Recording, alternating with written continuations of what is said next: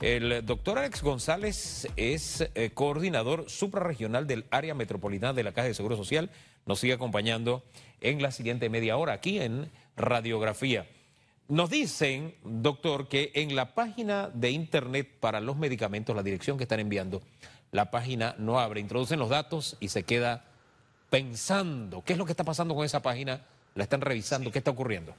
Eh, bueno, eh, bueno, primero que todo eh, quería comentarte, Hugo, que hasta el día de ayer teníamos 30.141 pacientes con patologías crónicas que se registraron en la página. inicialmente nosotros habíamos habilitado la línea 199 y posteriormente cuando la línea se saturó, abrimos entonces esta página en donde se existía un formulario que lo podía llenar no solamente el, el asegurado, sino cualquier familiar podía hacerle el favor de llenarlo. Y hemos recibido esas 30.141 solicitudes. Eh, de esas, eh, obviamente se han rechazado 109 personas que evidentemente no cumplían con los criterios eso habla muy bien del tema de la, de la conciencia ciudadana que tienen hacia, hacia este servicio, porque una de las cosas que vemos bastante es que hay personas que cuando se habilitan líneas, utilizan, mal utilizan las líneas o las utilizan mal o, por ejemplo, hacen mal uso del servicio. En este caso no ha sido ese el, caso. Hemos tenido esta, esta gran afluencia de personas. Nosotros mantenemos la entrega de forma activa en un horario de 8 a 1 de la tarde. Y eh, cuando la persona se registra en la página, es raro. Eh, nosotros hemos tenido eh, 30 mil personas que ya se han registrado, por lo tanto, yo le pediría a esa persona que, que, revise si está bien el Internet y si no, que se comunique también a la línea 199 o lo intente nuevamente para tratar de ver si, si podemos solucionar eso, porque puede haber sido este, un caso aislado. Pero este, en la medida que ellos se registran en la página, estas 30.000 personas eh, reciben automáticamente un número de control por parte de la Caja del Seguro Social y en un periodo entre 48 a 72 horas van a recibir una llamada y esa llamada eh, le explica a la persona cómo va a ser el proceso de la entrega pero consideramos que esto ha sido una eh, implementación exitosa que ha sido liderizada por nuestro director de la Caja de Seguro Social, eh, preocupado precisamente para que los pacientes no tengan que ir eh, a buscar sus medicamentos, sobre todo aquellos pacientes, Hugo, que ya por las estadísticas mundiales se ha demostrado que al tener alguna patología de tipo crónica como hipertensión, como diabetes, este, pueden este, presentar este, unos signos mayores de gravedad si se contagian con el virus. Entonces esto ha sido muy positivo y realmente creo que eh, la caja pues ha, tomado esa medida de manera oportuna y la gente la ha aceptado con, con, bastante satisfacción y estamos muy contentos de que la gente esté recibiendo sus medicamentos en casa. Hombre, 31 mil visitas dice mucho del, del, volumen ¿no? de visitantes, de personas que se quieren inscribir y los, los 109 rechazados también de la seriedad de quienes consultan pero el volumen de, en, las líneas telefónicas de personas que llaman para jugar, para perder el tiempo, hacían énfasis ayer en la conferencia de prensa, todavía persiste. Por favor, para que hablemos del buen uso de las líneas, porque alguien que de pronto la, requiere con urgencia una atención podría no conectarse porque hay otros simplemente molestando a través de las líneas disponibles. Y les recordamos cuáles son, por favor, doctor. Correcto, correcto. Y mire, ah, casualmente en las conferencias de prensa se presenta esta estadística con el único objetivo de que el, panameño, la persona tome conciencia de la importancia de mantener estas líneas activas para utilizarlas con la finalidad para las cuales fueron creadas. Por ejemplo, eh, la línea 199, que está separada realmente, es de la Caja del Seguro Social, precisamente para atender los temas de medicamentos. Eh, y ahora la página esta que hemos publicado a través de la web eh, que tiene que ver con el tema de las recetas, estas páginas este, funcionan precisamente para que los pacientes que tengan más de 65 años con patologías crónicas este, puedan registrarse o registrarlos un familiar para poder utilizar realmente el recurso que estamos dando como institución para que puedan recibir sus medicamentos en casa. Además de eso existe la línea 169 que en este momento es muy importante y que también ustedes ven que siempre las jefas de epidemiología a nivel nacional presentan de que hay muchas personas que hacen mal uso de esta línea. Incluso al inicio llamaban para insultar, utilizaban la línea eh, para hacer cosas que, que nos parecen inapropiadas, pero que ya eso se ha ido disminuyendo porque las personas están tomando conciencia de, de la importancia de que esa línea se permanezca activa. La línea 169 es para, para que las personas que tengan síntomas y que puedan sospechar o sentir que pueden tener coronavirus puedan hacer sus consultas. Estas líneas están siendo atendidas por profesionales. Son personas que los reciben como si fuera una consulta y esas personas le, hacen toda la anamnesis o la, historia realmente para preguntarle qué síntomas tienen, cómo se sienten y los orientan. La mayor parte de estas personas este, se, les, se les pide quedarse en casa y cuando presentan algún signo, por ejemplo, de dificultad respiratoria o alguna triada asociada con el virus, entonces se le indica que asista a su unidad más cercana. De hecho, quería comentarte que las unidades también, tanto del Ministerio como de la Caja, hemos fortalecido lo que es la parte del triaje. Muchas personas en casa no saben qué es el triaje, pero para nosotros en salud, el triaje significa eh, ese primer contacto que tiene el paciente cuando acude a una unidad de salud. Y hemos separado todos los, los pacientes con síntomas respiratorios de los pacientes que acuden, porque también siguen acudiendo pacientes con otro tipo de patologías que requieren urgencia, Hugo, y las cirugías de urgencia se siguen haciendo, por ejemplo, en el complejo metropolitano, o sea, no se, no se ha dejado de dar la atención de urgencia. Entonces es importante que las personas sepan que hay un triaje separado en donde los pacientes respiratorios llegan, se les coloca su mascarilla, el personal los atiende, este, demora, claro, a veces, a veces la gente se queja de que estoy demorando, pero claro, tenemos que entender que el personal de salud está al frente en la primera línea. Y cuando en un momento determinado estamos sentados, tenemos que ser un poco pacientes y solidarios, nuevamente, el llamado a ser solidarios para tratar de que seamos atendidos, se les está atendiendo con todo el amor del mundo, con toda la calidad, porque tenemos un, equipo de salud muy comprometido y que obviamente como seres humanos también sentimos temor, también tenemos familia, pero estamos eh, tratando de dedicar todo este tiempo para poder hacerle frente a esta crisis y usted que está en casa tiene la responsabilidad de apoyarnos, siguiendo las, las indicaciones y por favor quedándose en casa. Mira, ayer había el equipo quiero resaltar la labor del equipo de cuidados intensivos, de nuestros equipos de cuidados intensivos. Este, había una foto que se compartió también por redes en donde ellos manifestaban la alegría de poder presentar el primer paciente recuperado. Y también ayer la ministra de Salud indicaba que ya teníamos dos recuperados y eso para nosotros como país tiene que ser una fuente de esperanza, de que nosotros sintamos de que el equipo de salud está haciendo su trabajo y que nosotros como ciudadanos tenemos también que hacer nuestra parte. Doctor, eh, quiero hacer énfasis en esa, en buena noticia. Ayer fue el segundo recuperado este, que se dio eh, eh, a través del informe de las seis de la tarde. E insistimos, ese es como un compromiso que debemos tener todos los ciudadanos a las seis para tener la información oficial. Hagamos en ese énfasis cómo se llega a ese nivel de, recuperación. ¿Cómo ¿En qué condición se encuentra la persona que es internada eh, en, en el CRI, es que se llama, ¿no? Y qué condiciones reúne para salir de allí y qué futuro tiene esa, esa persona. Describámoslo, doctor. Claro, claro. Eh, Panamá eh, está teniendo su propia experiencia, todos los países tienen sus propias experiencias, eh, digamos, con la, con la pandemia. En el caso de nuestro país, este, nosotros estamos siendo muy apoyados también, no solamente por los organismos internacionales, por OPS, OMS, sino también por, por China, por otro, otras personas que han tenido experiencia ya, digamos, con el manejo del virus. Y lo que hemos notado, obviamente, es que nuestro país se comporta bastante similar, el, el término de que prácticamente el 85% de los pacientes, que son los que actualmente están eh, a nivel domiciliar, este, permanecen con síntomas muy leves. Este, un porcentaje eh, va a presentar síntomas un poquito más, más este, severos que van a requerir hospitalización y solo un 5% va a cuidados intensivos. Estos pacientes que entran a cuidados intensivos, normalmente eh, lo que hemos tenido aquí en Panamá eh, tienen patologías asociadas. Eh, de hecho, las defunciones también han estado asociadas a pacientes que han presentado patologías este, concomitantes como hipertensión, diabetes, etcétera. Y es lamentable realmente que hayamos perdido a estos panameños pero tengan la seguridad de que el equipo eh, de salud eh, que está en primera línea, los intensivistas, los anestesiólogos, el equipo de los cuartos de urgencia de nuestras unidades, todos están eh, luchando para contrarrestar y para tratar de hacer los mejores diagnósticos de manera oportuna. Y por eso es que no es, no es prudente compararnos muchas veces con otros países. ayer salió un estudio muy bueno apoyado por Senacit y también por las entidades de salud, en donde mostraba claramente cómo nuestro, nuestro país ha hecho una masificación eh, eh, de pruebas y eso es por, por, lo que tenemos más casos. A veces sí entienden a decir, ¿por qué Panamá tiene más casos?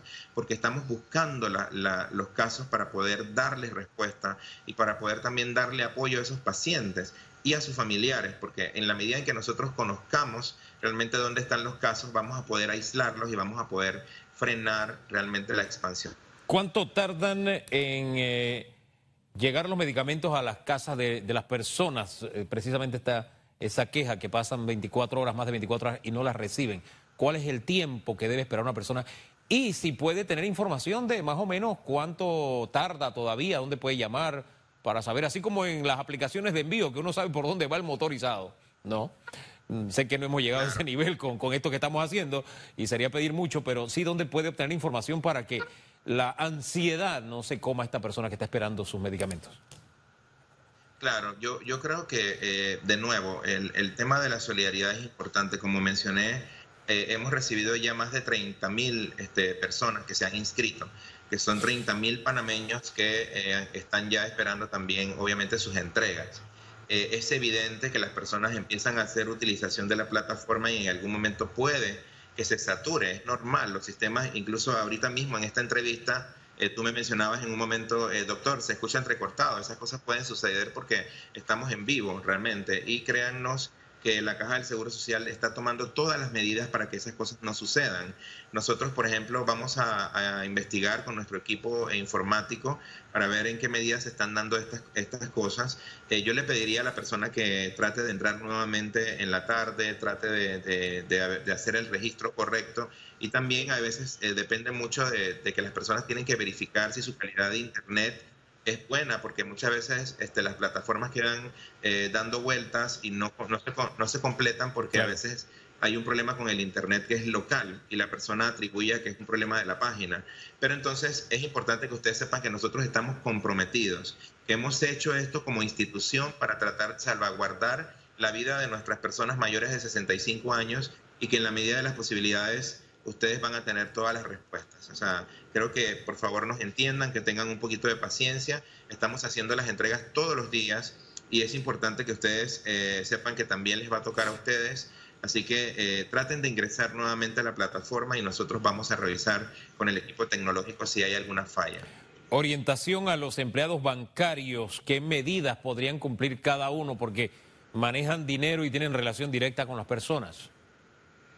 Sí, claro. Eh, mira, eh, los bancos eh, forman parte de, de, nuestra, de nuestro personal valioso en este momento, porque muchas personas dijeron, pero ¿por qué tenemos que, que seguir trabajando algunos, etcétera? Yo estoy seguro, estoy seguro que la comunidad bancaria ha tomado las medidas pertinentes y también ha capacitado a su personal nosotros estamos incluso anuentes también a seguir compartiendo eh, con ellos nuestras experiencias como médicos y también es importante que sepamos que eh, lo más importante para ellos es tener el cuidado de lavado de manos. A veces las personas este, se les olvida, eh, fíjate Hugo que esta ha sido una técnica que, que, siempre se hablaba, no sé si tú recuerdas, siempre en cualquier página de salud cuando entrabas, desde que éramos pequeños nos enseñaban que uno de los puntos importantes en la higiene era el lavado de manos y hoy en día ha cobrado tanta importancia porque creo que hoy en día todo el mundo se ha dado cuenta de la importancia. Los, los panameños, y me atrevo a decir que a nivel mundial la gente no se lavaba las manos con tanta frecuencia como para darse cuenta de que nuestras manos son vehículos de transmisión y que muchas veces todo lo que tocamos en las superficies o todo lo que nosotros eh, toquemos con nuestras manos, si lo llevamos a nuestra cara, si tocamos nuestra nariz, por ejemplo, nuestra boca, nuestros ojos, estamos permitiendo que esos virus o esas bacterias ingresen a nuestro cuerpo. Entonces, estamos ahora, eh, el coronavirus nos está dejando una lección importante que es realmente este, que estamos empezando a ser más conscientes de la importancia de las medidas de higiene. Y son medidas tan básicas como lavarse las manos, que yo le recomendaría a los empleados bancarios igual tomar eh, sus medidas, igual cuando lleguen a la casa, se ha recomendado muchísimo sobre cómo, por ejemplo, pueden este, desinfectar sus calzados, la ropa que se quitan, tirarla en una cesta aparte para después poder lavarla. El virus es un virus que, que lo mata el, agua y el jabón, entonces eso es importante también que la, gente lo sepa. Eh, hay muchas personas que cuando empezó la crisis empezaron a abarrotar las farmacias y los supermercados para tratar de abastecerse de todo pero en ese sentido tenemos que ser solidarios, tenemos que tratar siempre, incluso cuando vamos a hacer súper, no llevar 10 botellas de cloro, creo que eso ya está restringido, pero por lo menos tomar las medidas y comprar las botellas de alcohol que necesitamos para preservar la salud de nuestras familias y dejarle también algo a los demás. Esa es una forma. Empieza en eso, en la educación. Esa es una forma precisamente de ser solidario, llevando solamente lo que necesito. Cuidados en casa y la diferencia que hay entre aislamiento y cuarentena, nos preguntan.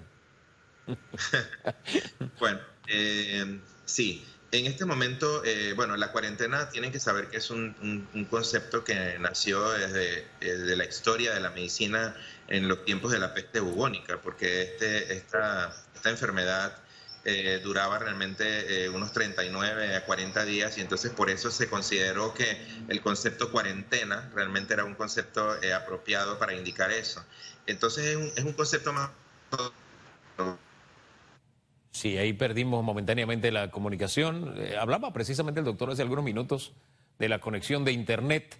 Eh, ahí tenemos algún fallo, puede ser nuestro, puede ser de él. Estamos eh, en directo conversando con el doctor Alex González, coordinador subregional o suprarregional del área metropolitana de la Caja de Seguro Social y orientando sobre lo que estamos viviendo los panameños. Vuelvo al énfasis de la solidaridad. Sí, a veces cuando eh, hablamos de solidaridad y ahí está la pregunta, sí, pensamos en salario, pero hay otras cosas, eh, comportamientos con los que podemos ser solidarios. Si alguien de pronto está muy nervioso, está asustado, de pronto puede tener de nosotros una palabra, una respuesta que le dé alivio, que le dé ánimo. Esa es una forma de ser solidario. No es solamente lo material, ¿no? sino lo que va por dentro de cada uno y a veces se manifiesta en eh, comportamientos. Doctor, se nos cortó a media idea de la respuesta anterior para que la concluya, por favor.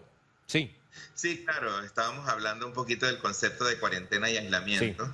Y hablaba de que el concepto de cuarentena es un concepto eh, básicamente histórico, ¿no? Que lo asociaba con el tema de la peste bubónica, que eh, evidentemente por la duración de la enfermedad estaba asociado a un periodo de 40 días. Entonces es un concepto que nosotros hemos traído y hablar de cuarentena, eso ya se nos quedó eh, dentro del sistema, pero en este momento nosotros vemos que este virus tiene un comportamiento prácticamente quincenal, ¿no?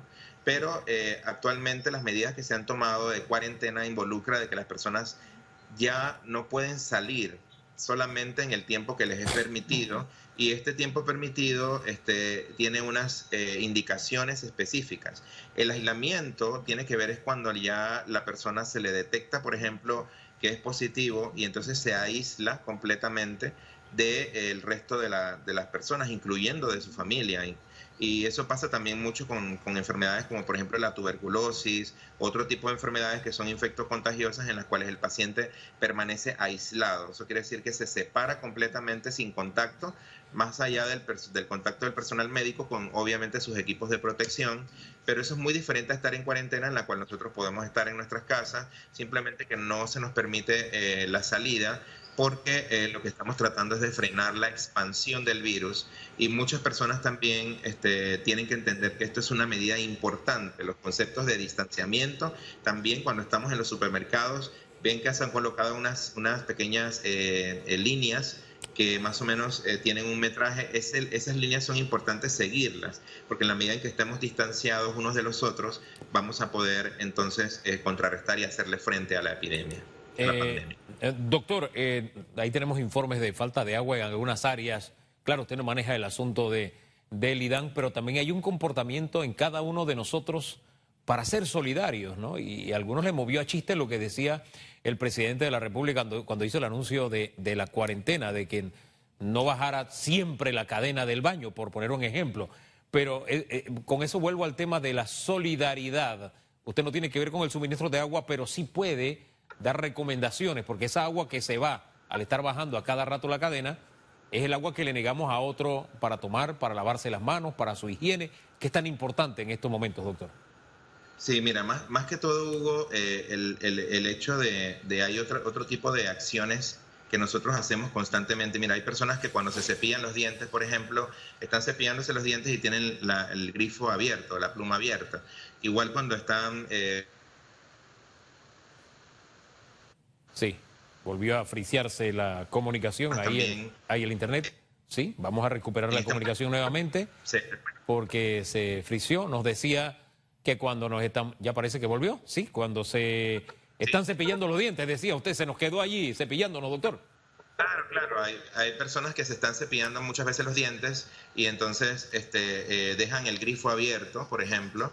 Es importante, si te estás cepillando, ciérralo y luego lo abres nuevamente para enjuagarte. Hay acciones sencillas que son básicas que también nos pueden ayudar a cuidar el recurso agua que es tan vital y tan importante. Mira, hablábamos un poquito de los pHs, a veces que tenían también este, sus, este, sus plantas, eh, digamos, de agua también decíamos, se utiliza el agua para lo necesario, para cocinar, para, para esto. Hay personas que obviamente les da por, por hacer eh, muchísimas cosas. Hay personas que empiezan a lavar los carros en las casas, por ejemplo, eh, sacan las mangueras y empiezan a utilizar el recurso. Tienen que ser en este momento solidarios en todos los aspectos. Tenemos que tratar de darnos cuenta de que el agua también es un, es un líquido vital y que lo necesitamos, sobre todo en este momento, para mantenernos desinfectados y para poder lavar nuestras manos. Entonces se convierte en un líquido importante y tenemos que cuidar ese recurso.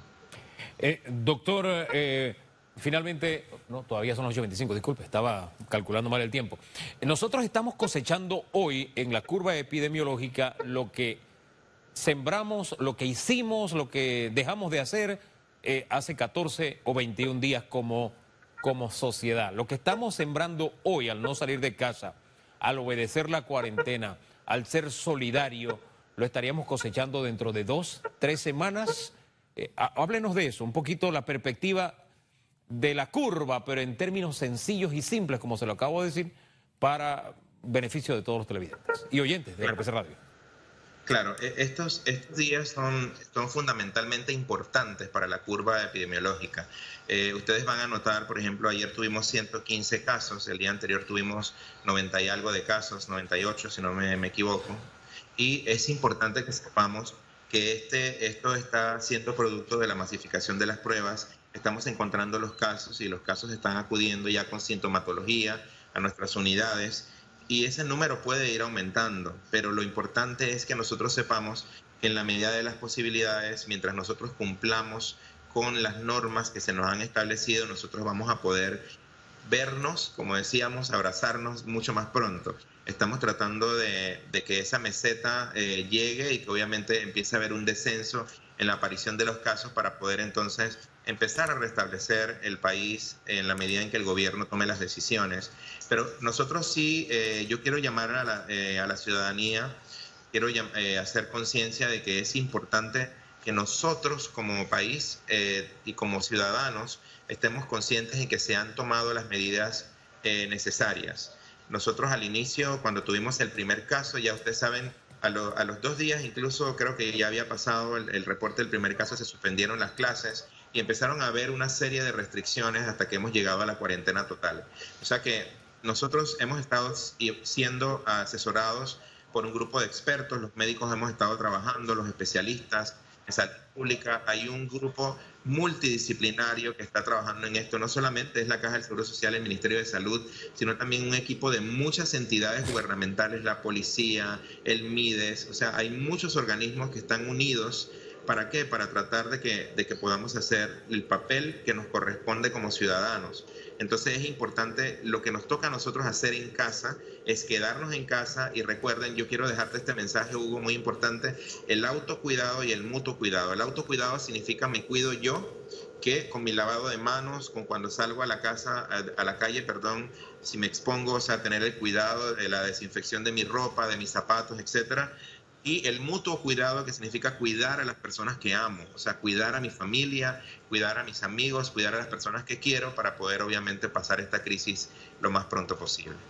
Doctor, muchísimas gracias con conversar con, con Panamá por orientarnos esta mañana a todos. Hay algunas profesiones que tenemos que estar ahí al pie del cañón. Usted que está en casa, televidente, amigo Radio Escucha, tiene una gran ventaja. Aprovechela, usted no tiene que salir sino para lo esencial.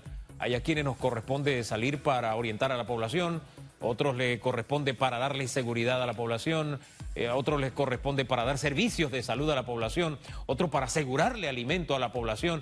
En fin, usted que tiene ese beneficio de quedarse en casa, aprovechelo, es la, reflexión que le hago y le doy el espacio a usted, doctor Alex, para que eh, también le dé una reflexión final en esta entrevista, más que nada de orientación a los televidentes y radioescuchas. Sí, claro. Eh, nosotros como institución, como Caja del Seguro Social, estamos trabajando arduamente diariamente con el Ministerio de Salud. Estamos eh, tomando las decisiones eh, correctas para beneficio de nuestros asegurados. Estamos tratando de trabajar también para que nuestros pacientes crónicos no tengan que salir a buscar sus medicamentos.